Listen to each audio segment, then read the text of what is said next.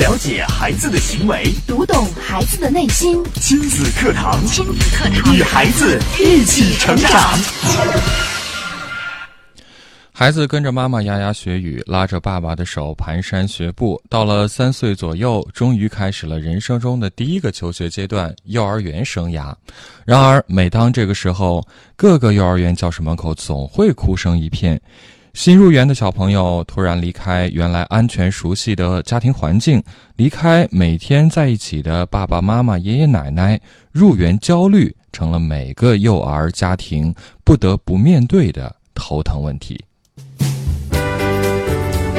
金堂近日关注哭潮来袭，怎样应对孩子上幼儿园的分离之痛？主讲嘉宾：家庭情感及亲子教育专家张桂武老师，欢迎关注收听。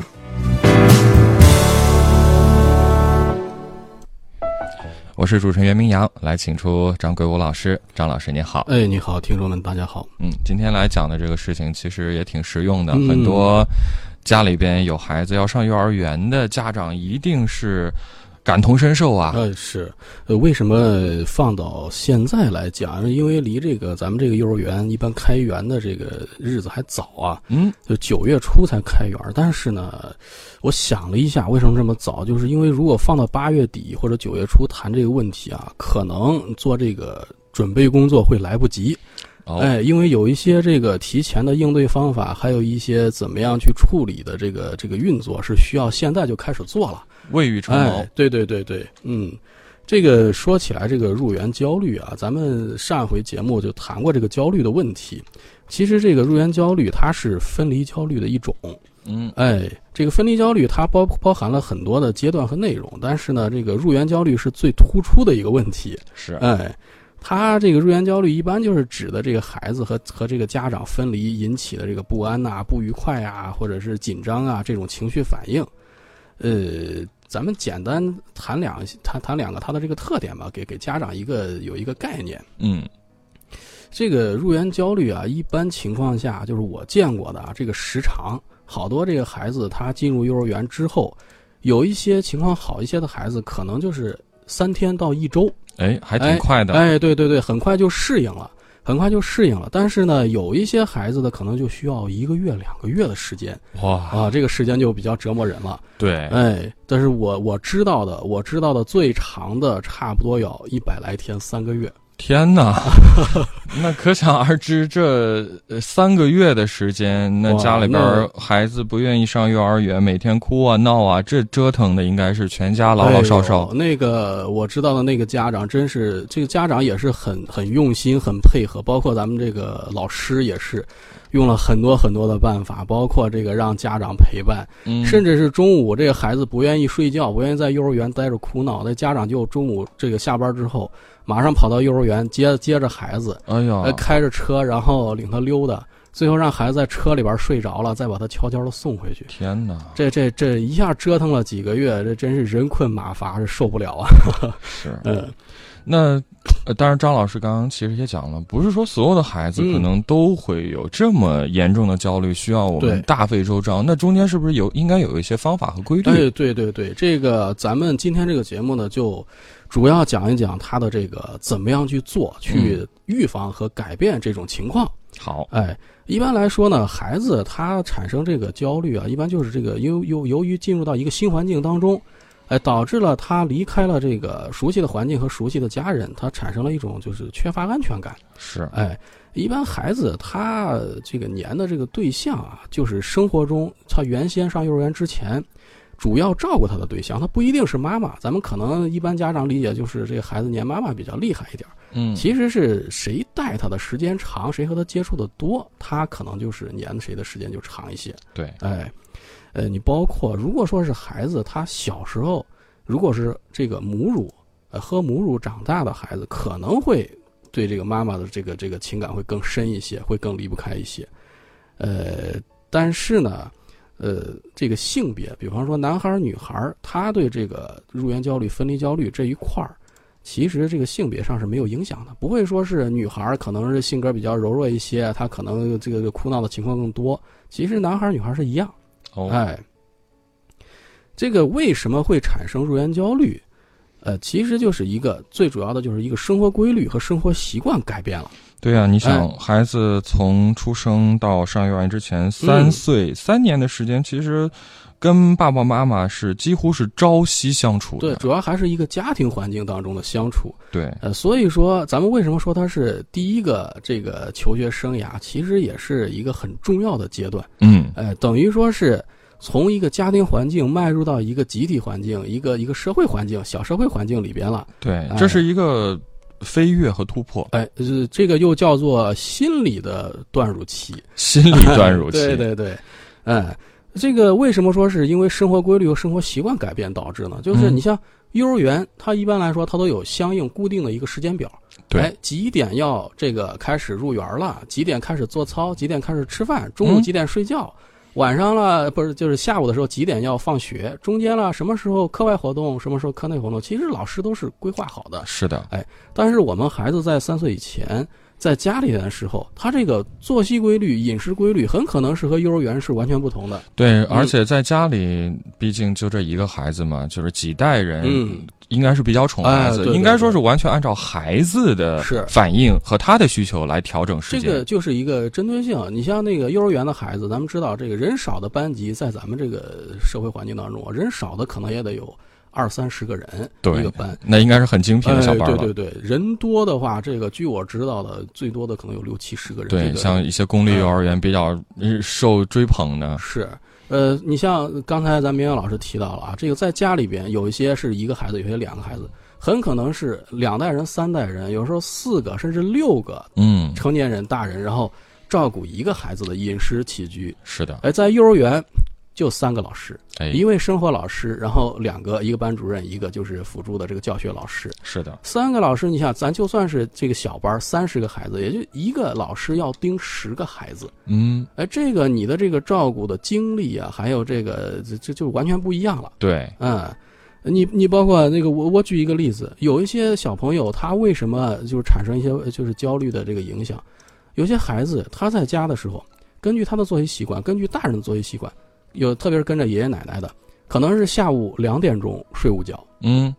一觉睡到下午四点，哎哎呦，起来，然后跟着爷爷奶奶出去遛个弯儿吧，顺便买点菜转转。对但是在幼儿园，咱们知道很多幼儿园都是下午一点一点半就开始休息了，特别是是小小班的孩子。嗯，这个时候，你想在幼儿园一点半睡觉，一点钟睡觉，这个时候这这、嗯咱们那个孩子在家里边两点钟还没睡呢，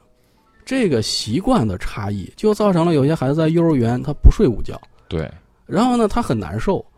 他最后就是说害怕睡午觉，到最后就是跟爸爸妈妈说，我不想上幼儿园了。 哎呦，这个你你你仔细一查这个原因，就大人觉得这很不可理喻，你不就是个睡个午觉的问题？对呀你就，多大点事儿？儿嘛，呃，但是对于孩子来说，他就是一个习惯性的改变，对于他产生了就是很很大的压力。对，嗯、他觉得自己和其他孩子和老师要求不一样。不一样，嗯好别扭，很难受，对，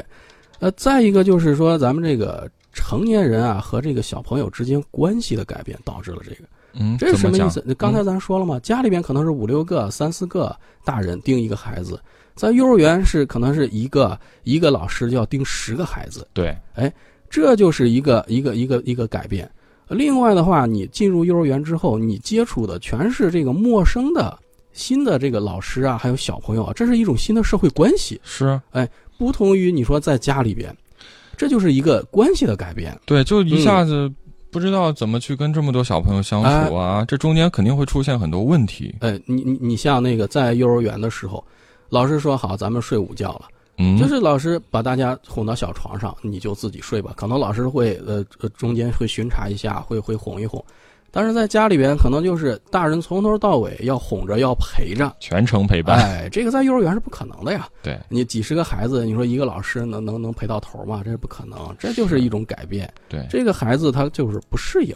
他会不适应这种，他他感觉好像是哎呀，我我一下失去了这个大人的关注。嗯，哎，这也是一种对他就是感觉就是不一样的地方。挺失落的，哎，哎，你包括他进入幼儿园之后，这是一个新的环境，室内的、室外的都是一个新的环境。这呃这新的环境对于咱们成人来说也是，啊你比方说咱们成年人，如果说换了一个工作，嗯，到了一个新的单位，那也是哎很难适应、啊也需要一个适应过程。对所以咱们类推到孩子身上，那孩子更小，他的这个适应能力和这个更差一些吧？哎啊对这个经验就还不如成人呢。对哎，这个时间可能就长一些。是，哎，你特别是有一些这个成年人不会面对的问题，嗯，你比方说这个在家里边，孩子他如果上厕所小便盆儿，或者是这个小坐便，在幼儿园有一些幼儿园他就是那种小蹲便啊，哎，旁边有一个扶手，老师要教你怎么样用。这个孩子对孩子有时候就是一个很大的挑战，从来没接触过，哎，不有知道怎么来，是有一些孩子他甚至为了这个避免这个，他就不上厕所，就憋着对，对，愣憋着，哎呦，哎呀，这个很难受，这这家长也挺心疼的，哎，他也不敢说，那那然后等到这个家长去接的时候，有时候尿裤子了，哎呀或者怎么样了，甚至这个拉裤子了，嗯，这看起来呃很平常的事儿，可是对于涉世未深的孩子来讲，好像都对成了天大的难题。这个其实归根结底是什么呢？归根结底就是说，你上了幼儿园之后，咱们说进入下一个人生阶段了，嗯，这个对于对于孩子本身的能力要求是有就提高了，对。哎，在家里边，大人会帮你穿衣服，有时候会喂饭，有时候上厕所会帮你，嗯但是你到了幼儿园之后，很多事情就要开始学习自己去处理，没没错儿，哎独立自主了。这个对孩子是一个很大的挑战，对哎，咱们每一个人说，面对挑战的时候都会有压力。对，孩子他应对压力，他有可能他他的方式就是很直接了，哭啊闹啊无什么脑的不愿哎意 抗拒，对，所以就会出现这个很多很长时间的这个早上，你看那个教室门口，这孩子抱着爸爸妈妈的腿哭呀闹呀不让走啊，这爸爸妈妈急死了要上班儿对呀，怎么办呢？啊！我就见过这个这个呃家长早上这个说是八点钟这个开园儿，然后这个很早就送去了，七点四十五送去，结果这个那天老师有事情，然后这个七点五十八点还没有到。这个家长要要赶着上班，最后没有办法了，拜托一个当天没有事情的这个父亲，啊，一个一个父亲领着七八个孩子在门口等着，其他的家长一哄而散，全去开着车或者坐着都跑了。哎呀，那个那个情况，然后那些孩子在那儿一看，爸妈都跑了， 然后在门口又哭又闹的。这个这个爸爸，我最后我很佩服他，嗯，我说这个你没有崩溃，这已经是很了不起了。 嗯嗯嗯，这个这个事情，孩子上幼儿园的这个初期的这个适应阶段的分离焦虑，确实是嗯，让很多家庭觉得嗯挺头疼的。对这个我们就说这个呃，他这个分离焦虑啊，它有一些具体表现。具体表现是什么呢？咱们光想到了，光看到一个表面上的，就是说，哎，这个孩子不愿意离开，他是一对种呀焦虑、哭啊闹。但是其实你想一下，有些家长啊，就是我遇到过，他会有另外相反的一种家长的焦虑。家长的焦虑，他的孩子是一个适应能力很强的，就是前期准备工作做得很好的孩子。嗯他去了之后，他完全没有焦虑，哎，到那儿了给呃到幼儿园之后，呃爸爸妈妈再见，然后人家自己走进教室跟着老师去吃饭去了。哦，哎，过了两天了，这个妈妈心里很不是滋味儿。哎呀，嗯为啥人家孩子都抱着腿不让走，你这这么高兴？你离开我怎么这么开心啊？对呀，你你说你这孩子咋没心没肺的？妈妈那么啊疼你，你你是怎么回事啊？哎，咱们就说，咱们这个这在这种情况下可以自查一下。呃，如果说不是因为这个咱们前期的准备工作做得比较好，或呃，这个或这这个时候，你看一看是不是自己和孩子之间的这个亲子关系或者环境上有什么问题？嗯，哎，如果说没有什么问题的话，咱们不要担心，可能是因为孩子本身的一个天生的人格气质，哎，适应能力就好嘛。哎，对，咱们在上一次我来节目的时候说过，这个人格气质天生的多血质、胆汁质，这种人他天生的就比较容易融入新环境。对，适应能力强嘛。哎，是，所以说这个不是说所有的孩子都会有分离焦虑的，哎，有有一部分是天生就不会有的。呃所以你看，嗯这有焦虑的孩子，呃，爸爸妈妈焦虑；这孩子不分离焦虑的，他还焦虑啊，对这这就是挺是挺别扭哎了。所以咱们家长要做好一个心理准备。对哎，，首先你不能让自己的焦虑情绪影响到孩子。这个这个孩子本身他没焦虑，然后你天天担心这个事儿，人说你干嘛又不焦虑了？怎么回事儿？对对是不是对哎有问题呀？这孩子，所以这个这个呃两方面的这个心理准备都要做好。对，哎，呃，你你包括这个咱们说这个焦虑啊，最主要的一个体现就是哭闹。嗯，但是啊，其实哭它只是一个表现的方式之一，它不是所有的表现方式。你比方说，呃，在幼儿园里面经常会见到孩子刚上幼儿园的时候，有一些他是会去打人、嗯，抓人、挖人嘛，咱们说是挖挖人或者咬人对，这种情况呢，其实也是一种焦虑的身体表现。嗯哎，这个这就孩子就像那个刺猬一样，他很敏感。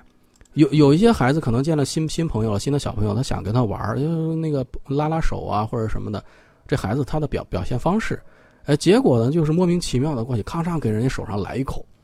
因为他不知道怎么表达嘛，因为他很他很紧张，他到一个新环境对当中，，嗯但是呢，他的表现方式不一定是哭，是它是一种自我保护。他觉得我我不想和你离那么近，就那个人际关系嘛，咱们说人际距离，他不想离得那么近，一下突破到我的亲密距离了。孩子的表现很直接，那你对侵犯我了，我就我就反击吧，咔嚓对一口，是，就就就见过那种孩子，头一天啪咬咬了一个小朋友，第二天哈哈又又抓了一个小朋友，哎呀，哎呦，这个这个老师赶紧给家长说，这个需要这个你引导一下，好吧？呃，回去之后，这个父母给孩子说了一下，第三天哦，表现不错。呃，家长刚放心了一天，第第四天呃又说又打了一个孩子，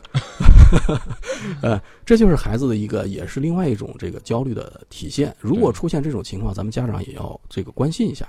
是，你包括说，很可能这个有一些年轻父母会遇到另外一种情况：孩子早上说要上幼儿园了，孩子就捂着肚子、捂着头说：“妈妈、爸爸，我肚子疼，哎，我头疼，我不想上幼儿园。嗯，”这种时候呢，你你要是领着他去医院一检查，你家长担心一查什么事儿都没有，哎，很健康，相当的健康。没事儿啊，哎，这个时候爸妈有时候就就觉得，哎，你孩子是不是就是因为你不想上幼儿园，你你这个骗我啊？对呀，其实不是的，不是的。这个有一个词叫什么词？有一个术语叫做躯体化。嗯，哎，咱们就是通俗一点，就是说你的心理反应会反反映到你的这个通过你的这个身体来表现出来。是，哎，其实就是一种孩子他把自己的焦虑情绪投射到自己的身体反应上了。嗯，孩子没有骗人，他真的很不舒服。就是一到那个环境里，他就是不舒服，对他，他一听要上幼儿园，他真的很不舒服。对，他就是一种你的心理感受对生理的一种影响。嗯，我们的老听众应该嗯还记得，之前我们节目里也曾经讲过一个孩子。呃，就是不敢上学，一到学校就肚子疼，哎疼的不行。是，到医院检查一切正常，对一出学校门就好了。哎，对对对。然后呢，就为了验证到底是不是呃，到底这个身体有问题啊，就把孩子眼睛蒙上，带到学校里边，嗯没事儿了。对，他只要没有到那个环境中，他没有感觉到到对那个他环境中，没有直接感受到那个环境，他就没关系了。是那最严重的，你看孩子说肚子疼的，他有的还会吐，对，哎，干呕啊什么的这种形象，这这让家长都很害怕。是的，其实没有事儿，哎，这是一个焦虑反应的信号，咱们家长要重视一下。如果出现这种情况，要及时的排解，嗯及时的做工作。嗯他这个怎么做呢？这个心理反应到生理，我们要想办法把它引导到这个认知上。嗯什么叫呃引导到认知上？比如说，你通过和孩子的交流、谈话，哎，你首先提前做工作，告诉我幼儿园是什么样子的，在上幼儿园之前说，啊，这个幼儿园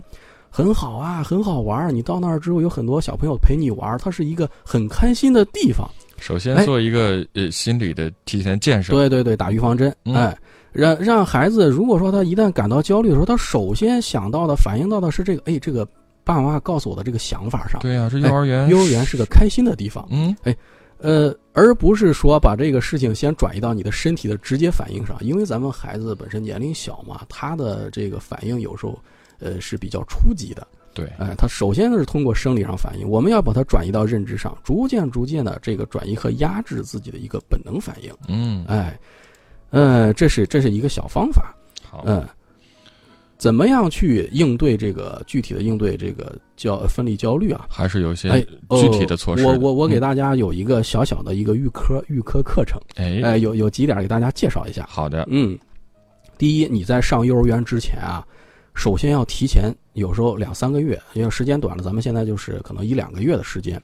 呃，带孩子到你去就是准备让他去上的这个幼儿园的周边，甚至到这个园区里边去玩儿。去看先，先提前做个哎适应，对、嗯我就见过很多孩子，这个家长他提前领孩子去接触之后，这个孩子他很感兴趣，一看这个小朋友，其他小朋友在老师的带领之下排队啊、做操啊、玩儿啊，他甚至他很想加塞儿加到这个队伍里边去。哎，这就是说让他对这个幼儿园有一个很好的、很感兴趣的认识。所以我们为什么说今天提前讲这个话题，也是因为有一些公立幼儿园可能是随着这个呃这个学校一块儿这个放放暑假的，有的七八月份儿有的要放假，对，哎，所以咱们就是说，如果能在六月份儿这个时候领孩子去这个有人的园区里边去实际感受感受一一下下，哎，对这个比较好。你否则等到七八月份儿有一些幼儿园它放假了，没有人了，就就准备九月开学了，哎再是去上学了，你到七八月份再准备，可能就有点儿就就晚了。现实情况是不允对许的。对对，哎，这个你还有就是，如果条件允许的时候，你在选择幼儿园的过程当中，你可以带上孩子，哎，你呃这这个幼儿园你带他去看看，那个幼儿园带他去看看，然后跟他讨论一下你喜欢哪个幼儿园呢，嗯，让他参与到这个过程当中，这其实也是拉近我们的亲子关系嘛。就是这是你自己选择的，你有个哎对比较，对你自己选择的你喜欢的地方，这个等到将来如果出现了这个分离焦虑的话，我们可能做工作更好做一些。是的，嗯，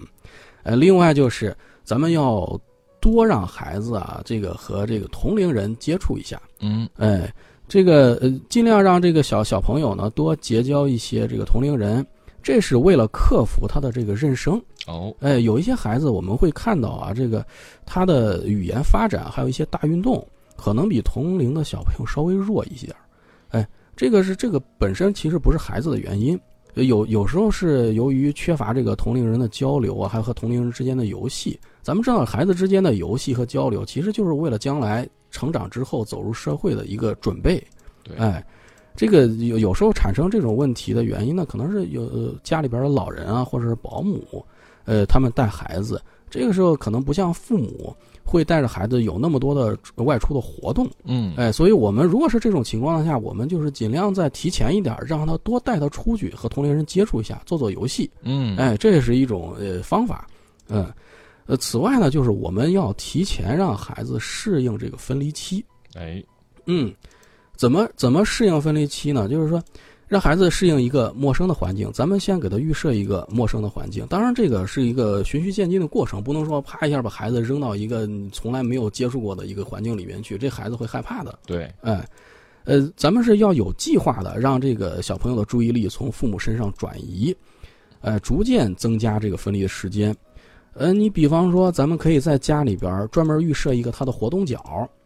呃，这个呃，然后这个利用咱们家里边的家具啊，或者他的玩具，造成一个就是呃一个独立的空间，嗯，呃，有一个视觉上的隔离，在他自己在那儿玩的时候呢，你可以家长可以利用这个这个空间，把他和家长隔离开，就不让他直接看到自己。哦，哎，短期的不让让他直接看到自己。让他开哎始让他逐慢慢渐开的始去适应个嗯这样的一个过程，哎有些家长可能说了，那你单独弄一个区域，我家里边儿这个面积可能太乱不了。允许啊，哎，对对对，这个其实我介绍一个，还有一种方法，咱们现在网上很多就卖那种就是儿童帐篷。哦，哎，小帐篷，呃，很便宜，呃，这这个你可以给他买一个小帐篷，然后呢，让孩子很喜欢在小帐篷里玩玩儿。这个小帐篷呢，其实它就是一个隔离区，对，哎，他进去之后可能五分钟、十分钟，哎，你在旁边，你就在他旁边，离得很近很近，但是他把那个小帐帐篷的这个门儿一拉上，他看，嗯，不会直接看到你，对，哎，这就是一个慢慢适应的过程，哎，呃，等到他逐渐适应了之后呢，你可以在他比较熟悉、安全的地方领他去，比方说那个爷爷奶奶家、姥姥姥爷家或者什么叔叔阿姨家里边去，然后呢，到他家里边去之后，然后自己离开一小会儿，嗯，，哎，让他逐渐适应这个，再拉开一点距离。哦，哎，这是一个适应。当然了，我们要有一个有一个前提啊，你离开之前一定要和这个小朋友说好，呃，这个爸爸妈妈有点事儿，我下楼一趟，离开个几分钟，我马上就回来。对，其实哎张老师说的这一点，我觉得很重要。对就是有些家长为了让孩子去适应这种分离，嗯，呃，甚至说就是一到上幼儿园的时候，他为了怕孩子在自己离开的时候哭闹，嗯，会骗孩子，哎，这个这个是很不可甚至取啊说的是突然离开。这个这个会造成孩子的一个严重的安全感的缺失。嗯，哎，你是表面上好像是孩子不说了，呃，不哭了，不闹了，但是实际上他心里边那种焦虑是没有没是没有消除的，对，哎，反而加深了这个安全感缺失的这种现象。是的，哎，呃，此外，咱们就说要及时的培养孩子的自理能力。咱们说了，到幼儿园之后，这个对能力的要求提高了，嗯，所以我们在家里边要提前训练。呃，在两岁左右的时候就要开始训练，怎么样用勺子甚至筷子吃饭，嗯因为这在幼儿园里面，小朋友都是自己拿着碗，可能去老师那儿去领饭，对，然后自己要吃饭了。哎，你包括怎么样自己去上厕所，怎么样提裤子，哦，这个这都是很细节的东西。但是你如果没有教过孩子，让孩子自己去幼儿园的话，他可能脱了裤子他自己不会提，对，哎，这就很麻烦了，哎，呃，另外一点很重要的，要让孩子学会表达自己的需求，用语言。用语言哎表达自己的注意需求。语言发展。因为什么？这点很重要。啊你你像如果说在在幼儿园里边，小朋友有什么事情了，有什么需求了，有什么问题了，他能够比较清晰的跟老师说：“老师，我现在要上厕所，嗯，但是我自己不会擦屁屁。”哎，哎，老师就会知道哦，是这样，那我那我领你去我。可以帮你，如果说小朋友表达不清楚的话，老师我要上厕所，上厕所，然后老师说那你去吧，那你去啊。去了回来半半天五分钟不出来，老师去一看，好吗？呃，是这个上厕所可以，但是不会擦屁屁。天哪，这这孩子在里边一直蹲着，也哎，这种造成的这种心理创伤和阴影也很严重。哎，对，你要能够清晰的表达自己的目的，嗯，呃，这样才能够就是减缓自己的一种焦焦虑。说那时间长了，孩子就就害怕呀，说我上幼儿园了，我说什么老师听不懂，嗯呃，这个我我的目的都达不到，那我去了以后，那个地方是让我总是达不到自己的心理预期的，挺恐怖的。哎，是个很害怕的地方。呃，咱们就说学会语言表达要注意点儿啊。这个有些孩子在嗯就是两三岁的时候，很可能会出现这个说话结巴这种现象。哎，哎，这种现象出现的时候，大大家不要担心，哎，咱们不要去就是说很很努力的去纠正它，这其实是一种强化，反哦，而会让孩子越来越担心，加强他的一种结巴的现象。哦，他这个出现口吃和结巴的现象，其实它有生理原因的，有生理原因。哎，因为孩子年龄小，他的口腔的这个肌肉运动能力啊，